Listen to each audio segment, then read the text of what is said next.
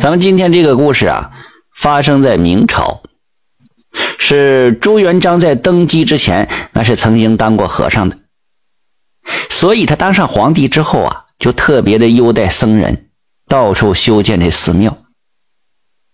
这寺庙里的和尚多了，有行善积德、认真念经的，那自然也少不了心胸狭隘、招惹是非的。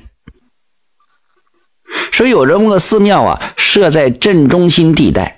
那寺里的和尚啊，他都不研究佛法，而是仗有三分法术，是横行乡里，十分霸道。当地的百姓是敢怒不敢言呐。对于来镇上卖艺的有本事的人，这和尚们是又嫉妒又是鄙视，经常是暗中作坏，让这些个人颜面尽失，不敢再来了。就有这么一天，来了一对变戏法的父子，到了镇上之后，就在寺庙前摆了场地了。这父亲呢，能有个四十左右，这小孩子十三四岁的样子，拿着铜锣一顿敲，就吸引来了一堆看热闹的人。这中年人呢，先说了一什么开场白，什么呃，在家靠父母，出外靠朋友之类的，然后就说了，我先给啊大家变棵桃树看看。说完，就从这桃筐里啊拿出一个大桃子，几口就吃掉了。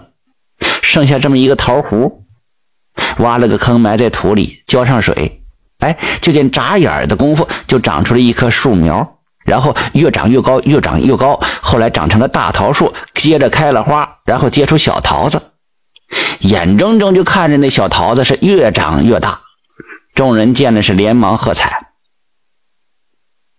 这个时候啊，这庙里的和尚开始悄悄的念咒了，就忽然看见满树的桃子一个一个噼里啪啦掉在地上。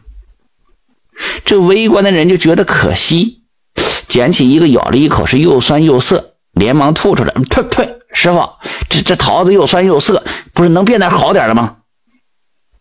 变戏法的觉得奇怪呀，挠了挠头，他转念一想。啊啊，没没事儿，呃，这可能是王母娘娘正在开着蟠桃大会，把那好桃子都收走了啊！我让孩子去姑娘那里借几个桃子给大家尝尝。说着，从这箩筐里取出一个软梯子，往这空中一抖，哎，也奇了怪了，那软梯子也直往上窜，那小孩顺着这软梯就往上爬，很快就看不见人影了。这个时候，那和尚又使坏了，又开始念咒，想破这个法，但是念了半天呢，还是不灵。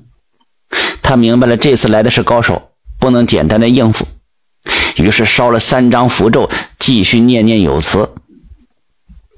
突然，从天上掉下来一个东西，那速度太快了，众人都来不及反应。定睛这么一看呢，哎呀，竟然是刚才上天借桃那小孩，那摔的是七窍流血。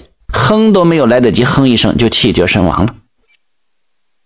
中年人一看，抱着孩子尸体是嚎啕大哭啊！众人也跟着流眼泪，当场凑了一些银子，让他赶快把这孩子葬了。中年人放下这孩子，抱拳一一谢过，却没有收众人的钱。他觉得今天的事情实在是太奇怪了，肯定是有人捣鬼啊！于是环顾四周。他突然就看到，这寺庙墙头上有一个和尚，正在那阴恻恻的对他笑呢。中年人顿时就明白了，然后他深深向大家施了一礼：“哎呀，诸位看官，我学艺不精，才有今天的大祸。承蒙众乡亲关照，我十分感激。我再给大家变一出戏法，供大家观赏。”说着，他从这箩筐里啊拿出一颗葫芦籽来，埋在地里，吹了一口气儿。这葫芦籽很快就抽枝发芽、开花结果，长出了一个大大的葫芦。只是这葫芦啊是歪的，大家也都看呆了。众人就啧啧称奇，这变戏法的是真有本事啊！能把这桃核啊变成桃树，还把葫芦籽变成葫芦。中年人最后对大家说了：“啊，今天就变到这里的，变得不好，望大家多多海涵。”然后拿刀在这葫芦上砍了一刀，把那葫芦秧扯下来，放在孩子身上，吹了一口气儿，那葫芦和葫芦秧都消失了。他把这孩子往这箩筐里一放，收拾好东西就挑着走了。众人还在回味，久久还没有散去。这时庙里却沸腾起来了。原来墙头那个和尚不知为何晕过去了，那头上被砍了一个大口子，是直流血啊。众和尚刚才也看了变戏法的，猜想肯定是变戏法的捣鬼，于是带了棍子去捉。百姓一看，也跟着去看热闹。追到了镇外，正好看到变戏法的放下桃子，抱出小孩那小孩活蹦乱跳的，一点事都没有。这和尚又往前追，可是那父子俩却越走越快，转眼间就不见了踪影了。从此以后啊，寺庙里的和尚是再也不灵了。经此一事之后啊，和尚们也都老实收敛了很多。这就是啊，善恶到头终有报，不是不报，哎，时辰未到。